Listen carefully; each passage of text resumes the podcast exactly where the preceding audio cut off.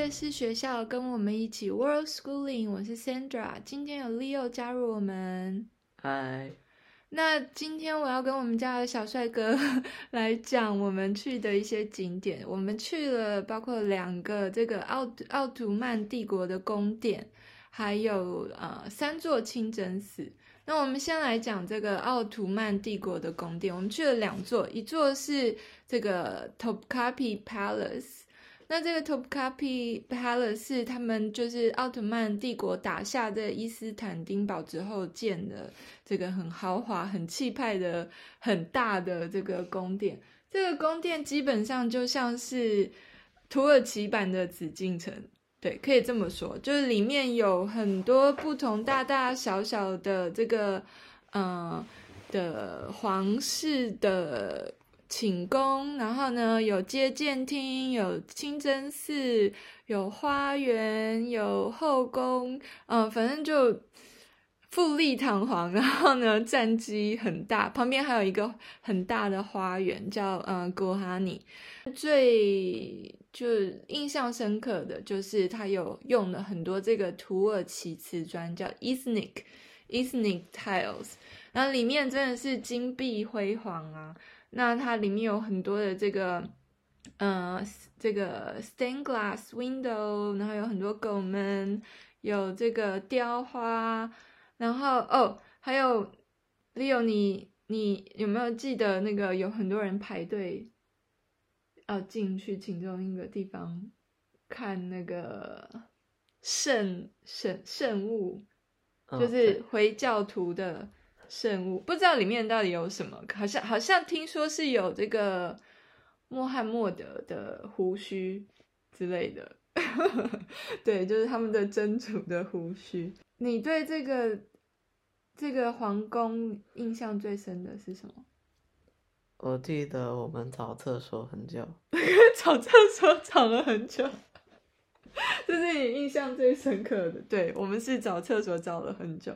而且那厕所还不是很干净，对不对？嗯、对，我印象最深刻的是它里面有一个这个，就是它的苏丹的座椅，非常的精美，很漂亮，很漂亮。它里面有很多那种贝壳的镶嵌，然后带很多珠宝。其实它有很多，你记不记得它有一整个那个展览室的钟，然后一整个展览室的。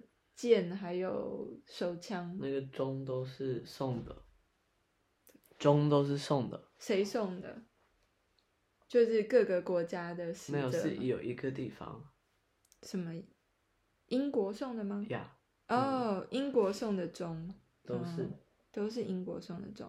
那它里面有很多的这个呃阿拉伯的书法的艺术。装饰在这个宫殿，然后还有刚刚我讲的瓷砖，嗯，他们就土耳其的这个伊斯尼的瓷砖是很有名的。那还有很多这个用运用很多大理石哦。还有你有没有发现，我们进去参观的时候发现很多什么形状？六边形。六边形，对，他用了很多六边形来装饰，呃，做它的这个瓷砖的形状，还有窗户的这个形状。就还蛮特别，不知道六边形有什么特别的意义。对，那这个宫殿呢，它除了有大大小小的花园外呢，它还有一个后宫。后宫就是呃，就等于它的皇后啊，还有妻妾住的地方，叫 harem harem。那这个后宫也是呃，就。金碧辉煌，我里面印象最深刻的是，就是给这个苏丹洗澡的这个土耳其浴的房子。嗯，你记不记得？里面整个都是大理石，嗯、然后，呃，就很特别。它整个地板，然后墙，然后水龙头、水槽，通通都是用大理石做的。嗯，然后哦，然后还有一个房间是让它调节身体温度。然后再到这个 充满热热蒸汽的这个浴室哦，还有我们有看到那个黑白石头铺的地，你记不记得？我那时候还还是跟你说很像土耳其，呃，很像葡萄牙的。嗯，对啊，呀，所以搞不好葡萄牙就是被影响，被这个阿拉伯文化影响，所以才有这些瓷砖跟那个黑白的这个十字地。那很可惜的是，我们去这次参观这个 Top Topkapi Palace 的时候，我们本来也买门票有买到要去这个，嗯，Hagia Irene，就是另外一个拜占庭的这个的这个教堂，但是。我们最后要去的时候，时间来不及，所以我们只好，它已经关门了，所以我们只不知道吧，下，也许下次来伊斯坦堡的时候再去看。那我们还有去另外一个这个宫殿，也是奥特曼帝国宫殿，可是它就是比较新，它是呃呃，就等于是十九世纪的时候盖。那它是在这个呃波斯普鲁斯海峡的欧洲岸边，风风景非常好。我们那次我们那天特地搭船从这个 Karakol 过去，这个一下港口就就可以看到这个宫殿。它也是整个外形就是呃很不一样，跟这个 Topkapi Palace 很不一样。它是正正方方的，然后用了很多像欧洲的嗯、呃、的建筑的风格。来装饰这个这个奥特曼帝国的宫殿。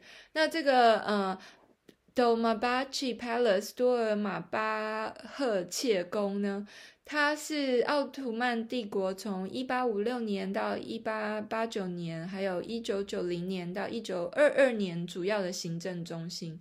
可惜的呢，是它的室内不能照相，所以即使我们看了很多东西，也都不记得了，对吗？嗯。对，全部的地方全部都不能照相，都不能照相。那它一样是有这个呃宫殿 palace，然后也有一个后宫，后宫是分开来的。那后宫是一座整座这个粉红色的外墙的建筑物。那其实基本上后宫跟这个宫殿里面的房间，嗯、呃，都大都差不多，就是有这个嗯、呃、很多的寝室。嗯，然后还有这个接见厅，有大厅，嗯，好，厨房、浴室这样，这些还有厕所，嗯，这些这些组成，那里面也一样是就富丽堂皇，而且呢，我发现这种呃十九世纪盖的这种建筑物啊，它是比比起这个 Top Topkapi Palace 呢，被欧洲化。很多就被欧洲那边影响很多，那里面的装置还有他收集的艺术品也很多是从欧洲那边过来的。那虽然没有相片呢，可是我记得它里面摆了很多的时钟，对吗？然后还有很多的那种呃，像呃欧洲的这个人物的画像，那就还蛮特别的，因为呃，在这个呃伊斯兰教是。不能崇拜人像的，所以所以他们的那个清真寺都是用几何图形还有文字，嗯，很少可以看到画像。可是在这个新的这个呃十九世纪盖的这个多嗯多尔玛巴赫切宫呢，就有看到人像画。那它其实有另外一个馆是专门展这些呃各各种不同的这个画，就是一个。嗯，艺术博物馆，那里面大部分都是以画，还有一些些雕塑为主。那里面就有很多就是，嗯，比较受欧洲影响的画风的的那个画，呃，可能是画一些苏丹的画像啊，或者伊斯坦堡的风景啊的这个，嗯，绘绘画作在这个。还有一个画是 Topkapi Palace。对，他们有画 Topkapi Palace，还有很多，比如说像嗯圣索圣索菲亚大教堂啊，嗯等等，对，就几个这个伊斯坦堡著名的地标。那我们来讲一下清真寺，我们去了三个，嗯，就比较重要的清真寺。那除了之前讲的这个蓝色清真寺跟圣索菲亚大教堂以外呢，我们还有去这个苏莱曼清真寺，那这个苏莱曼清真寺呢，就要讲到它的建建造者，它的它的建造者就是苏莱曼一世，呃，一世。那他那时候想要呢，嗯，就是表现他的权力，然后他的伟大，所以在一五五零年，他就下令请这个他们的这个奥图曼帝国的首席建筑师西南西南来帮他盖一个。代表他的这个清真寺，那这个清真寺呢，不光是这个清真寺，在周围呢，它有四所学校、厨房、医院、收容所，呃，土耳其浴场、客栈、旅馆，所以不光是那个清真寺旁边，还有很多一群的建筑群，那这些所有都在七年之内。就在这个西南的带领下完成了这个艰难的工程，所以很不简单。这个首席建筑师呢，他在奥特曼帝国的时代留下了很多大大小小的建筑物，都是非常具代表。那其中最代表的就是这个苏莱曼清真寺，还有另外一个，他在他自传提到，他最得意的杰作是在这个奥迪内尔内的呃塞利米耶清真寺。那这个嗯，很好玩，是在他在做他在盖这个塞利米尔清真寺的时候，人家就跟他说啊，你不可能盖一个比圣索菲菲亚大教堂还要大的圆那个圆顶，就他就他就真的盖了一个比那个还要大的，他成他是他觉得他要超越呃这个圣索菲菲亚大教堂。那嗯，这个苏莱曼清真寺其实是我自己在托在这个伊斯坦堡。造访的清真寺里面最喜欢的，甚至比这个呃苏菲亚大教堂还喜欢，因为我觉得圣圣索菲亚大教堂是内部就是很比较呃装潢的比较。富丽堂皇，就很多装饰，很多的这个灯。可是相对来讲呢，这个苏莱曼清真寺的内部装潢其实是很简单的，很简朴。它主要吸引人的地方是它整整个建筑的结构，还有它的架构，而不是它内部的装修或外部的装修，而是它有很多大大小小的圆顶，然后它的内院，呃的这个拱门呐、啊，还有雕花。嗯、都非常的嗯特别，就让人有一种很优雅，然后很庄严的感觉。对，那这个清真寺的这个呃这个清真寺的地点也很重要，它就在这个金角湾的伊斯坦堡七座七七座山丘的第三座山丘上面。那这个可以在这个天际线上也是一个非常明显的地标。在很多地方，在海，不管是港口啊，或者是嗯、海湾啊，或呃，在这个城市里面，都可以看到这个这个清真寺苏莱曼清真寺。嗯，所以那个就，我想应该就是为什么那时候苏莱曼一世想要。盖在这里，因为要这要留给后世，让人家知道说，哦，我苏莱曼在这个 重要的地方盖，在大家都可以看到的地方盖了一个清真寺。那我们来，你要不要讲一下我们去那个 Bursa 那个 tour 有多烂？我们所以我们去了一个 tour，然后那个就是一开始的时候我们要搭那个 bus，然后到一个船上。我们开很久到一个船上，然后要开到船上的时候，他把 bus 开到船上的时候还要等很久，呃，然后到船上之后，那个船也动得很慢，然后我们终于到了之后，呃，我们还要开很久然后才到，然后我们回来的时候要一样的东西，所以很花很久在这个交通上。那、no, 重点是。我们去的几几站的购物？我们我们去了去，我们第一个去的站，我们去一个卖糖果店，然后呃，真是傻眼。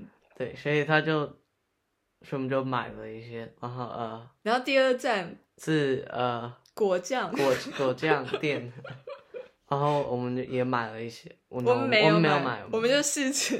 但其实还蛮还蛮多种果酱的。对，然后。还有蜂蜜，对，还有蜂，都是都是蜂蜜，都是蜂蜜，对。然后，嗯、呃，那不是哦，那还不止，我们还去了另外一个，对不对？一个买衣服，对，对还有另外一个卖衣服，而且是，然后我们等于那一天花的时间，我们去了一个 day tour 去 Bursa 布，呃，布尔塞，然后那个 day tour 基本上都是，就像刚刚 Leo 讲，就是在搭船、搭车，还有去购物。对，只去了一个景点，这个景点就是我现在要讲的这个绿色清真寺呀，yeah, 就这是唯一一个景点，真的。对，那那个，然后我们也就只有在那里四十五分钟。对，他就只有给四十五分钟。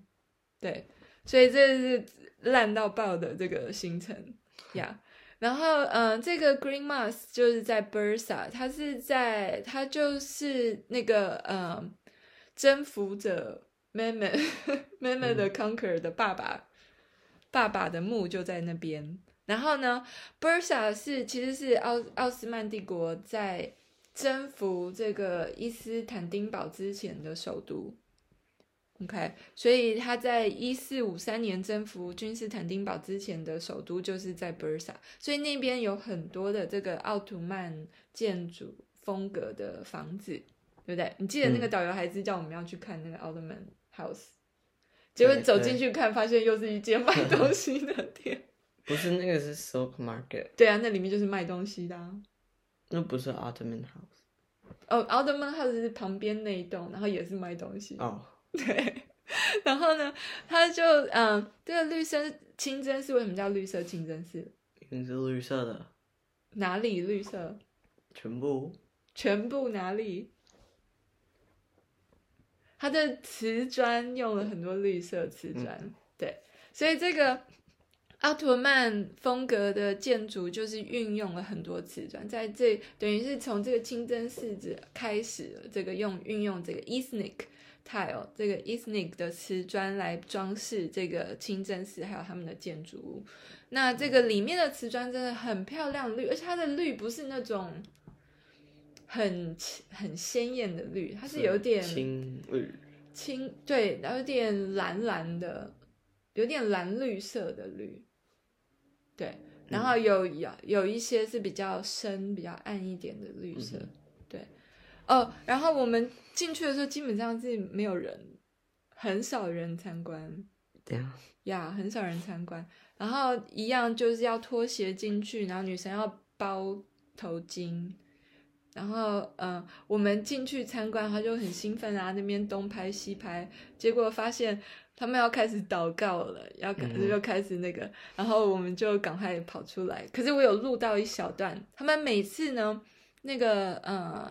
就是祷告的时、敬拜的时间，就会唱吟唱那个经文，对不对？嗯、就是很特别、很特别的，就有点像唱歌，可是他是在祈祷这样子。对对。然后我有录一小段，然后我现在就把它 剪切进去给大家听。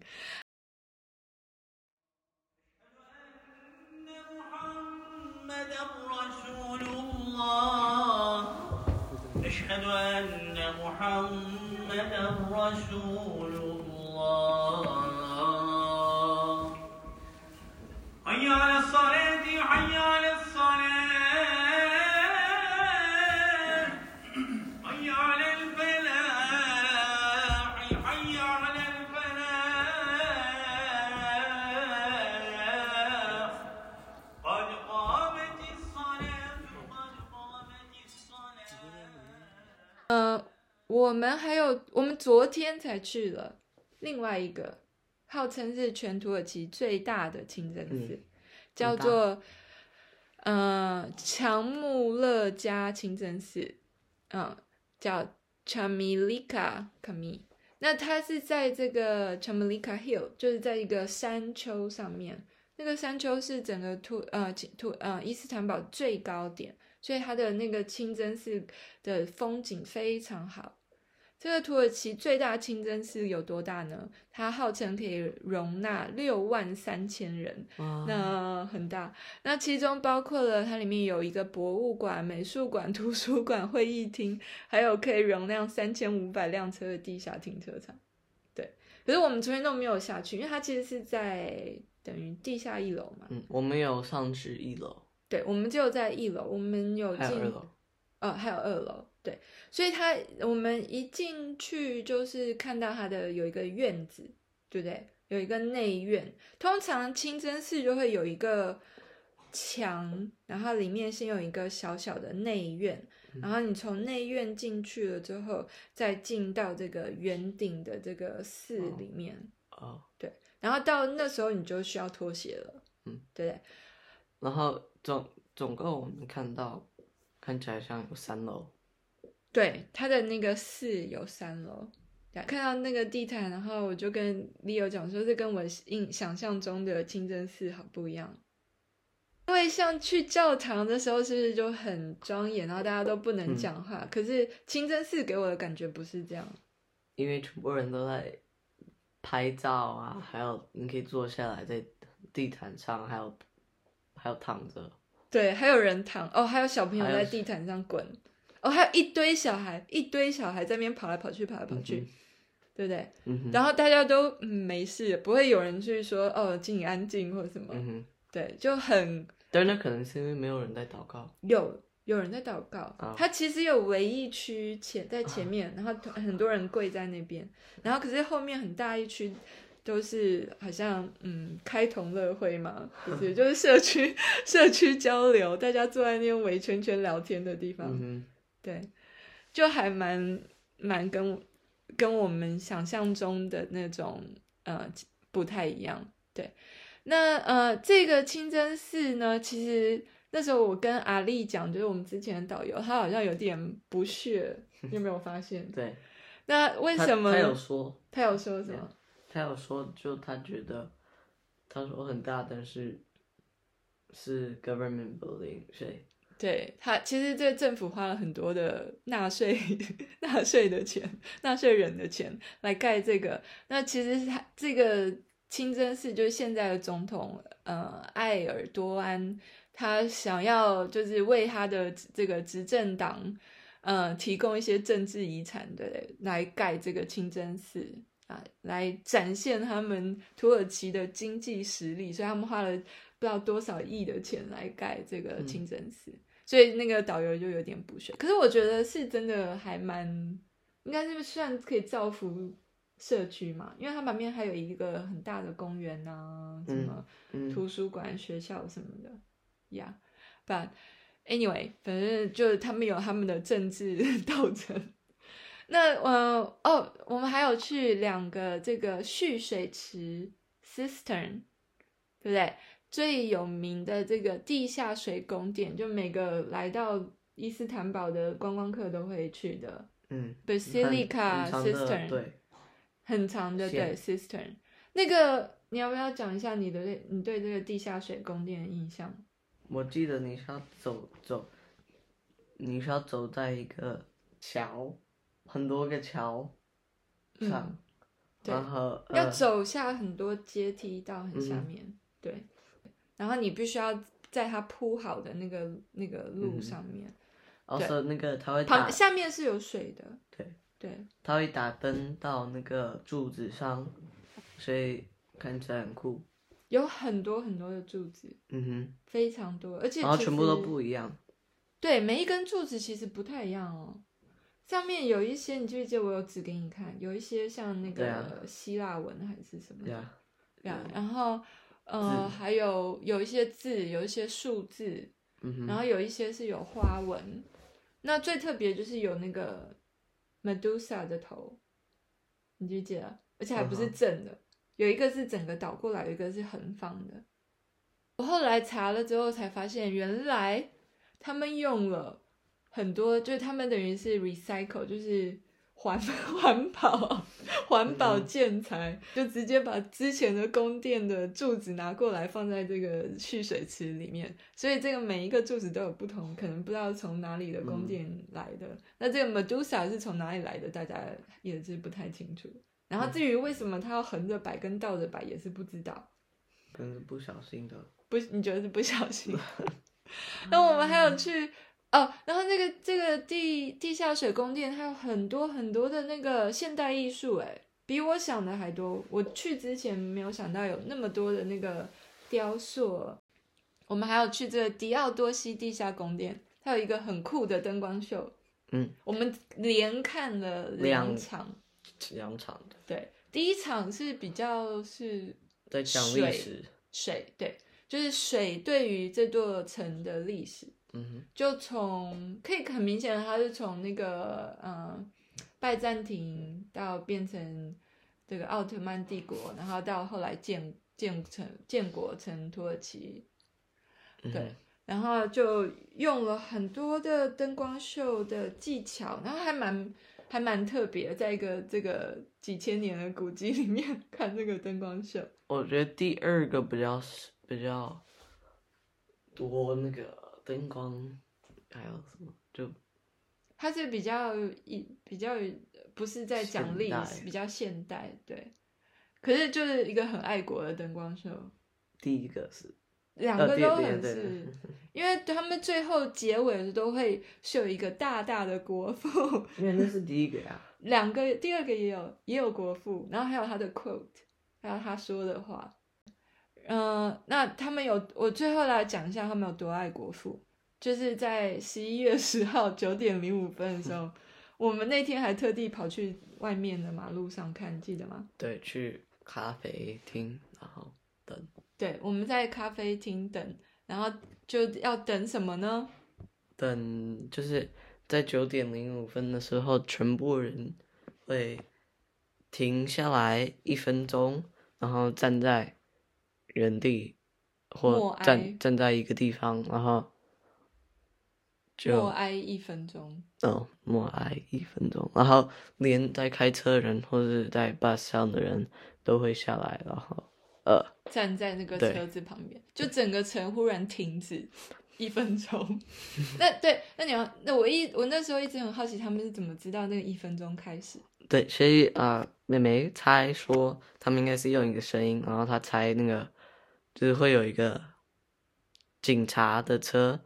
然后有咪哟咪哟，然后结果他猜对了，就是真的就是有一个警察车来，然后就停下来，然后开那个声音，然后对对，所以他一开警笛，所有人都停下来，就很就真的是真的停下来，然后就站在那边一分钟，嗯、对，所以这还蛮特别的经验。土耳其人真的很爱国呀。好，呃哦对对，我们没讲为什么他们要在那个时间默哀一分钟。因为那一天那一个食物是他们的那那个时间是是他他们的国父死的死掉的时候，对，所以这个他们的国父凯莫尔就是在一九三八年的十一月十号的九点零五分，在这个我们今年讲的这个多多马巴奇的 Palace 过世的。其实我们进去的时候有看到那个房间，可是那时候都包起来。对对，我我对我有看到。